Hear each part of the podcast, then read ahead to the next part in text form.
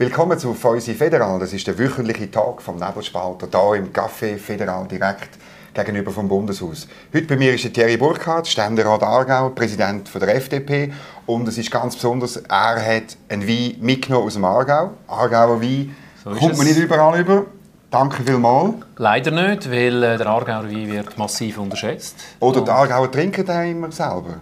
Das ist äh, gut möglich. Wir haben gerne Wein und wir haben gerne unseren eigenen Wein, aber wir trinken natürlich auch andere. Und das ist jetzt nur ein Beispiel für einen hervorragenden Aargauer Wein. Und in dem Sinne freue ich mich, dass wir darauf anstoßen können. Ja, zum Wohl. Zum Wohl. Mm. Sehr gut. Pinot Gris, aber nicht süß. Ich habe es nicht gerne, wenn es dann zuckerig ist, sondern man muss Kraft haben, man muss Substanz haben. Eben. Wieder Aargau. Um Kraft und Substanz geht es auch in der FDP. Du bist noch nicht ein Jahr ähm, Präsident von dieser Partei. Seit ein bisschen mehr als drei Monaten. Ja, ja, ja. Und gleich, es gibt Leute, die hier in Bern sagen, ja, der Thierry Burkhardt, jetzt hat er schon Pflöcke eingeschlagen, er, er tut schon Zeug verändern. Es sind Personalien, die entweder schon entschieden sind oder jetzt noch bald werden. Ähm, ja, bist, bist richtig eingefahren ein bisschen, heisst Ist das dein Eindruck auch? Nein, also gewisse Sachen, die haben sich aufgedrängt, die habe ich müssen machen. Es hat personelle Entscheidungen, die ich müssen treffen äh, aufgrund der gegebenen Situationen. Und das eine oder andere ist man am Arbeiten, das ist klar. Aber hier in Bern wird immer alles übertrieben. Oder wenn ich äh, vielleicht ein bisschen weniger gemacht hätte, hätte ich es geheißen, der macht gar nichts. Und wenn ich ein bisschen mehr mache, heisst, der ist voll eingefahren. Man muss das immer ein bisschen nüchterner anschauen. Mhm. Es gibt äh, Arbeit, wir sind dran. Äh, wir haben den Plausch im neuen Team, aber auch mit äh, vielen anderen zusammen. Äh, und es stellen sich aktuelle Fragen und die wir bearbeiten, mhm. selbstverständlich. Jetzt vor einer Woche, grosse Geschichte im Tagesanzeiger, Kehrtwende bei der FDP. Man ist jetzt für Atomkraftwerke. Und wenn man es dann genau angeschaut hat, ähm, ist es nicht, ist ein bisschen weniger Hype gewesen, aber schon. Die Parteipräsidentenkonferenz schlägt der Delegiertenversammlung vor, dass man das Technologieverbot in dem Energiegesetz, wo, wo wir einmal dafür sind, knapp wieder streicht. Eine Revolution. Eine von dir, vom Aargauer Atomständerat Thierry Burkhardt. Also ich bin ja schon mal dankbar, dass du überhaupt das Papier gelesen hast. Mir ist nämlich aufgefallen, äh, das haben nicht das alle, machen wir im Nebelspalter immer. Das haben nicht alle Journalisten gemacht, äh, die darüber geschrieben haben. Ähm, und wichtig ist auch, das hast du auch richtig gesagt, es ist jetzt ein Prozess. Es ist eine Parteipräsidentenkonferenz, das ist die Konferenz von allen Kantonalparteipräsidenten, die jetzt den Vorschlag macht an die Delegiertenversammlung vom 12. Februar. Dann werden wir darüber debattieren, dann werden wir darüber auch Beschluss fassen und dann haben wir die entsprechende Position. Und wichtig ist auch in dem Papier, dort geht es grundsätzlich darum, wie wir die Herausforderung von der Stromversorgungssicherheit für das Land ähm, sicherstellen. Man muss immer daran denken, wir brauchen bis ins Jahr 2050, je nach Schätzung, zwischen 30 und 50 Prozent mhm. mehr Strom. Äh, das hat natürlich mit der Dekarbonisierung vom, äh, vom Fahrzeugparks zu tun. Es hat natürlich auch mit den Gebäudeparks zu tun, die man elektrifiziert. Äh, und wie können wir das sicherstellen? Auf der einen Seite die Stromversorgungssicherheit gewährleisten, auf der anderen Seite möglichst CO2-neutral. Und unter diesem Aspekt hat es ganz verschiedene äh, Massnahmen, die wir vorschlagen, und über die werden natürlich nicht berichtet, äh, wo wir übrigens auch Einigkeit haben. Und dann haben wir, hat es eine Massnahme gegeben, die eingebracht wurde in der Parteipräsidentenkonferenz, die eben sagt, äh, das Technologieverbot aufheben. Das heißt Verbot für den Bau von der Kernenergie. Was aber klar ist bei uns, aktuell ist das kein Thema. Also der, der Markt, der, Markt, der Markt lässt gar nicht zu. Es ist, man findet keinen Investor. Es ist auch nicht die aktuelle äh, Technologie, die interessant ist. Aber aus liberaler Sicht war die Diskussion. Gewesen. Es ist ja meine Position wird erst die sein, die die Delegiertenversammlung beschließt als Parteipräsident. Aber die Diskussion war natürlich, gewesen, aus liberaler Sicht sollte man nicht eine Technologie ausschließen, weil man ja nicht weiß, was es dort für Fortschritte gibt. Und allenfalls wird es vielleicht einmal notwendig, mhm. für um die Strombedürfnisse äh, von unserem Land auch zu decken. Aber es war schon auch deine Position, gewesen, bevor man 2017 gesagt hat, jawohl, man ist für die Energiestrategie, oder? Also, also ich entspricht schon deiner persönlichen Ich habe damals, ich habe damals äh, die Energiestrategie abgelehnt. Das mhm. ist ja dort ein relativ oder sehr ein knapper Entscheid der Delegiertenversammlung. Genau. Äh, es ist ja dann auch eine Umfrage durchgeführt worden in der FDP, noch unter dem Präsidium von meiner Vorgängerin. Mhm. Dort hat es die Frage auch drin gehabt. Dort hat die Mehrheit gesagt, man will kein Technologieverbot. Also ist es ja klar gewesen, dass irgendwann die Diskussion nochmal wird kommen in unserer Partei. Und von dem her finde ich es gut, wie jetzt die Diskussion geführt und sie wird dann entschieden. Und das ist dann unsere mhm. Position, die feststeht. Äh, ich, als Parteipräsident ist gar nicht immer so entscheidend, was man selber für eine Position hat, weil man muss ja Gnade haben, auch können hinter der Parteimeinung zurückstehen. Das ist manchmal ein bisschen mühsam, aber das weiß man, wenn man das Amt antritt. Darum meine Position wird dann die sein, mhm. die am 12. Februar ja, durchkommt. Aber gleich, du musst auch die FDP ein bisschen führen, oder? Also meine, und ja. Ja, natürlich. Also ich habe meint, ich, ich, ich habe am einen oder anderen Punkt meinte ich auch Führungsverantwortung übernommen. Aber man muss ehrlicherweise auch sagen, als Parteipräsident kann man auch nicht alles lenken und führen. Da gibt es immer ganz viele Leute, die mitschaffen, mitwirken und äh, ihre Anträge stellen. Das ist auch legitim. Mhm. Und genau so ist es jetzt auch passiert. Das war ein Antrag von einem Kantonalparteipräsidenten, legitimen Antrag, über den wird legitim diskutiert und äh, entsprechend entschieden. Also der Hype, der jetzt hier ein bisschen gemacht wird, es sei jetzt wieder eine riesen Unruhe in der FDP, scheint mir ein bisschen übertrieben zu sein. Mhm. Ich habe von vier Leuten gelesen in den schweizerischen Medien, die sich da von uns kritisch äh, geäußert haben, öffentlich. Es sind natürlich sicher auch andere, die das mhm. auch ablehnen, das ist klar, die Diskussion wird dann auch geführt. Aber so zerstritten sind wir jetzt wegen dem also mhm. nicht. Das kann man nüchtern anschauen äh, und nüchtern entscheiden. Es ist mehr die politische Konkurrenz, die das gespielt hat, oder die SP, die so vorgekommen ist. Die FDP mehr auf Jurassic Park statt Enkeltauglichkeit, ähm, in Anspielung, dass ihr mal so eine Enkelstrategie äh, entworfen habt. Ja, was sagst du, ist das Jurassic Park, Atomkraftwerk? Also wir sagen ja, äh, wenn, oder eben die Position, wie sie jetzt vorgeschlagen wird, sagt, die Technologie äh, jetzt äh, eigentlich nicht, sondern eine zukünftige, weiterentwickelte Technologie. Mhm. Also in dem Sinne ist es eben nicht rückwärtsgewandt, sondern vorwärtsgewandt. Und was man einfach muss sagen ist, einfach nur die Augen zumachen, wie das die Linken machen, Grün, SP und auch Grünliberal, äh, das heißt einfach sagen, ja, ähm, die Stromlücke, die dann bleibt, die decken wir in dem Sinne, indem wir einfach verzichten.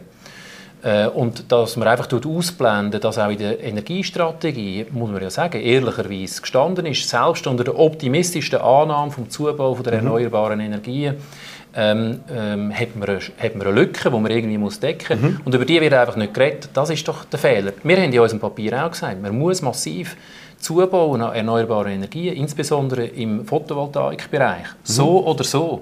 Aber irgendwo brauchen wir dann auch eine Lösung für eine allfällige Lücke, die mhm. dann noch äh, in Zukunft mhm. kann bestehen Was natürlich auch falsch ist, wenn man das Gefühl hat, eine kurzfristige Stromlücke, die sich jetzt abzeichnet für, im Winter, für die Wintermonate äh, in den nächsten paar Jahren, können wir mit äh, der Frage von der Technologieneutralität lösen. Das ist natürlich eine langfristige Perspektive. Klar. Kurzfristig können wir nicht darum herum, äh, die erneuerbare Energie entsprechend äh, zuzubauen. Dort braucht es auch Aktivitäten, beispielsweise nur ein kleines Beispiel. Wir hätten ganz viele Möglichkeiten, äh, auch bei der öffentlichen Infrastruktur, zum Beispiel der Autobahnen entlang, bei Lärmschutzwänden.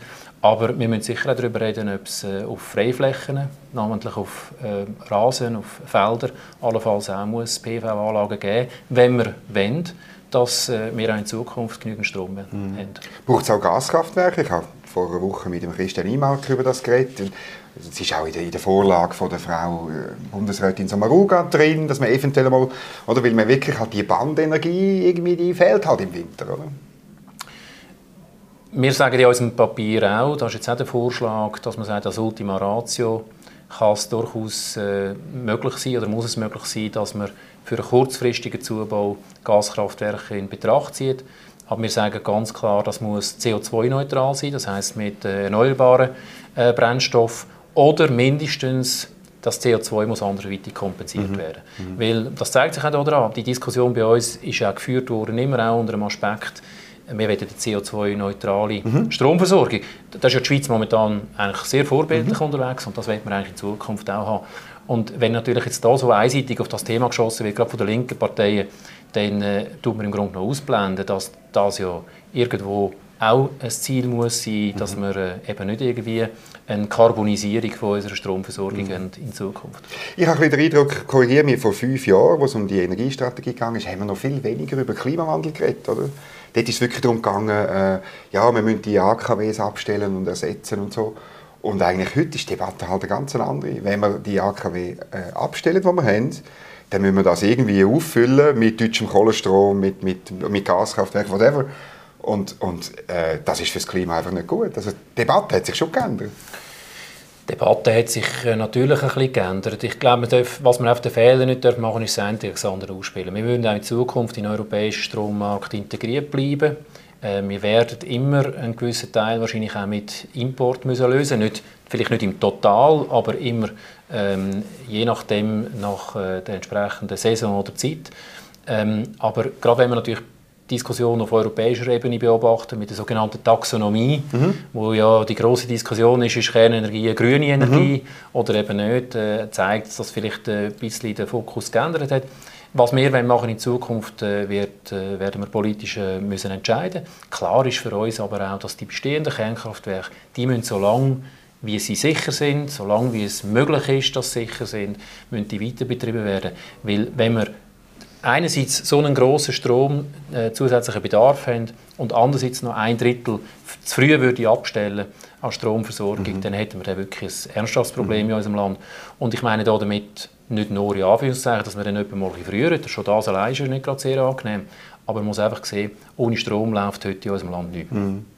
Der Michael Herrmann hat in einer Westschweizer Zeitung, nein, das ist mir der Name entfallen, so gesagt, ja, die FDP könne mit, äh, mit so einer Änderung und so einem Signal auf der rechten Seite Leute gewinnen, aber sie werde auf der linken natürlich auch verlieren, richtig grün-liberal oder so. Wie, wie beurteilst du das? Wir sind ja keine Polpartei, also haben wir immer auf beiden Seiten irgendwo mhm. Parteien, die bei uns wollen knabbern und wir wollen bei ihnen knabbern, das, das gehört zum, zum äh, Prozess, zum politischen Wettstreit auch natürlich, das geht anderen Parteien auch so, die nicht an den Flügeln sind. Ähm, ich glaube, jetzt in dem Fall geht es gar nicht nur darum, äh, wie wir uns parteipolitisch positionieren. Es geht darum, wie lösen wir ein Problem für das Land. Und das steht für mich im Vordergrund und über das werden wir diskutieren und das wird auch im Fokus stehen von unserer Diskussion.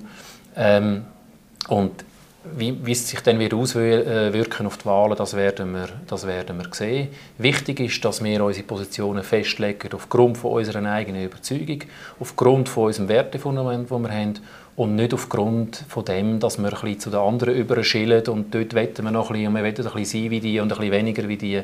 Das führt nicht zum Erfolg. Mhm. Man muss eine eigene Identität haben, die haben wir, die wir jetzt ausdiskutieren, auch in diesem Punkt. Aber ich sage es nochmal, das ist ein Punkt unter einem vierseitigen Papier, wo sonst der Rest völlig unbestritten ist. Mhm. Das ist doch das Problem gewesen, mm, so ein bisschen bei der, beim CO2-Gesetz oder auch bei der Energiestrategie, dass man eben ein bisschen geschillt hat, oder? Ich meine, eine, die SRG macht Fuck the Planet und dann ist die FDP gerade umgekippt und hat plötzlich äh, Steuern gut gefunden und, und, äh, ja, und Umverteilung gut gefunden. Und ja, jetzt als Beobachter habe ich das Gefühl, jetzt ja, sind da wieder Leute am Werk. Ähm, ich habe ehrlich gesagt das Interview, also das Streitgespräch Nordmann gegen Nantermont gehört im Westschweizer Radio. Oder? Ich meine, da sind wieder Leute am Werk, wo ich das Gefühl habe, sind viel näher bei dem, wo der klassische Freisinn ist. Oder? Wenn wir einfach über den klassischen Freisinn reden, muss man ein bisschen vorsichtig sein. Weil, weil äh, der Freisinn hat, das ist eine etablierte Partei seit äh, einiges über 100 Jahren. Ähm, es hat, äh, wir sind natürlich äh, Staatsgründer, aber es hat immer verschiedene Strömungen gegeben in dieser Partei. Ähm, es hat klassisch, jetzt, wenn man es wieder klassisch einteilt, hat die Liberalen gegeben, die Radikalen und die Demokraten. Und die haben teilweise ganz unterschiedliche Auffassungen gehabt. Und es hat immer zu dieser Partei gehört, dass man auch innerhalb der Partei einen Wettstreit hatte von der Ideen. Ich glaube, das ist das, was auch notwendig ist in einer Partei. Wenn, wenn es eine Partei gibt, wo einfach alle immer gleicher Meinung sind, dann braucht es eigentlich ja. nicht unbedingt eine Partei. Und wichtig ist aber einfach, und, und da geht es mir, und das sehe ich auch als Chance, dass wir gerade so einzelne herausfordernde äh, Themen, dass man die frühzeitig klärt. Da sind wir jetzt dran. Und äh, dann muss man aber sich auch entsprechend daran halten und sich entsprechend positionieren. Ähm, aber das, das macht es spannend, finde ich. Ähm, da darf es einen gewissen Wettstreit haben, aber in den Hauptpunkten muss man sich dann, wenn man sich geeinigt hat, dann mhm. entsprechend auch die Position mhm. vertreten. Das scheint mir wichtig zu sein. Gibt es die Arbeit auch bei der Europafrage? Oder? Wo ja, auch ja, wir sind, äh, wir sind äh, dran, an einem, an einem Papier zu erarbeiten, unter Einschluss von den verschiedensten Leuten, die da natürlich maßgebend sind in unserer Partei. Der Prozess dauert dann auch entsprechend halt ein bisschen, das ist ein bisschen mit dem Nachteil, mhm. äh, aber äh, nachher ist es dann hoffentlich breit abgestützt. Allerdings muss man jetzt ehrlicherweise sagen, oder, es ist natürlich insofern nicht so spektakulär, weil die Weiterentwicklung vom, von der Zusammenarbeit, die wir haben mit der, mit der Europäischen Union, namentlich der bilaterale Weg, das ist nicht etwas Spektakuläres. Es geht nicht darum, um jetzt mindestens, um Rahmenvertrag ja oder nein, um, um EWR-Beitritt mhm. ja oder nein, oder EU-Beitritt ja oder nein, wo man kann plakativ beantworten kann. Es ist äh, natürlich ein, ein Papier, wo's, äh, wo relativ äh, pragmatisch ist, mit, mit verschiedenen Vorschlägen, äh, wie man kann die Zusammenarbeit mit der Europäischen Union weiterentwickeln kann, so dass man möglichst grosse Souveränität hat, aber auch einen möglichst guten Marktzugang mhm. zu der Europäischen Union. Mhm.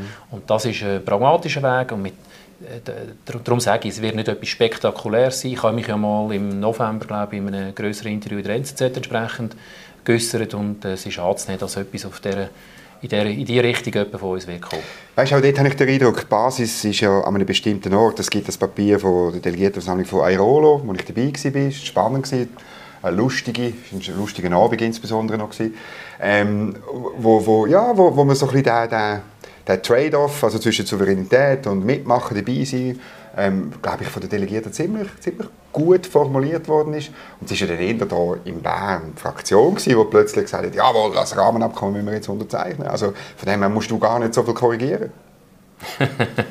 ja, also die Situation ist schon ein bisschen anders. Oder? Wir, Erzähl. Dort war dort ist die Situation, dass äh, die Schweiz in Verhandlungen war äh, zu dem Rahmenabkommen äh, und, und, jetzt ist das Rahmenabkommen vom Tisch, von dem kann man halten, was man will, aber es ist jetzt vorbei. Und jetzt geht es darum, dass man äh, ähm, eine neue äh, eine neue Konstruktion in Anführungs- Schlusszeichen finden, wie man äh, den Weg weiterentwickeln kann. Ähm, ich verstehe natürlich, dass du gerne mit mir zusammen willst, ein bisschen in die Vergangenheit schauen aber du musst auch verstehen, dass ich, äh, dass, dass, dass, ich lieber will, äh, in die Zukunft schauen als in die Vergangenheit, weil es steht mir sicher nicht an, um irgendwie vergangene Entscheidungen, als ich noch nicht Präsident war, äh, zu kritisieren. Schauen wir in die Zukunft. Also die Idee ist jetzt, dass man so Verträge, äh, jeden Vertrag einzeln vielleicht dynamisiert und, mit und so. Und ähm, eigentlich sagen ja alle, dass Brüssel das nicht will. Dann ist ja die Idee auch wieder schnell vom Tisch. Also wichtig ist, äh, dass man ähm, das erste Mal ein grosses Paket macht.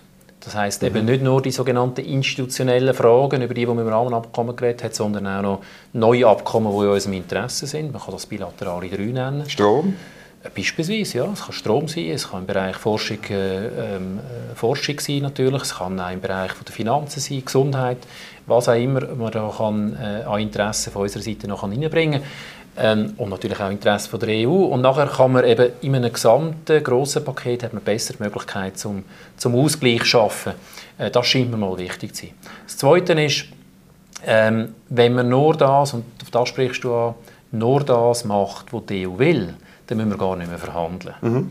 Und darum meine ich schon, es ist wichtig, dass man jetzt in unserem Land einigermaßen versucht, eine Position zu konsolidieren, weil die Stärke von der EU ist natürlich, äh, wenn ich mit äh, Ministern von anderen Ländern rede oder Politikern von anderen Ländern, Politikerinnen, sagen die immer, Schweiz, Sache von der EU-Kommission. Sie verweisen genau. auf die EU-Kommission. Die EU-Kommission hat eine relativ konsolidiert oder eine sehr konsolidierte Haltung. Die kann entsprechend stark gegen uns auftreten.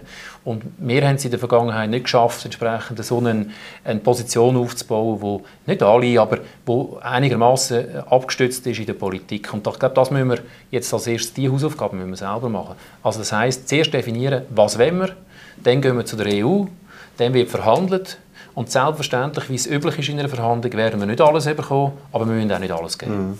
Das Problem ist doch immer noch das Gleiche, eigentlich so bei technischen Normen und all dem Zeug haben wir doch noch nie ein Problem gehabt, europäisches Recht zu übernehmen.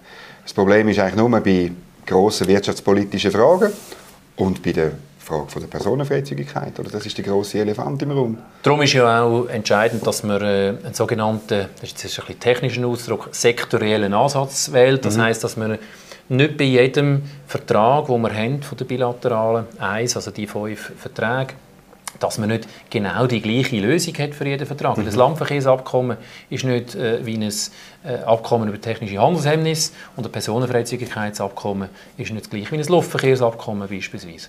Und darum muss man, meine ich, einigermaßen maßgeschneidert, das heißt grundsätzlich überall gleich, aber mit entsprechenden Anpassungen. Und ja, das ist klar, in der Personenfreizügigkeit gibt es Themen, wo eine, wo eine Dynamisierung, wo eine Dynamisierung äh, auch nie mehrheitsfähig ist in der Schweizer Bevölkerung. Das ist eine Schwierigkeit auch für die Schweiz mhm. äh, und durchaus im positiven Sinn gemeint, aber verhandlungstechnisch ist es natürlich sehr schwierig.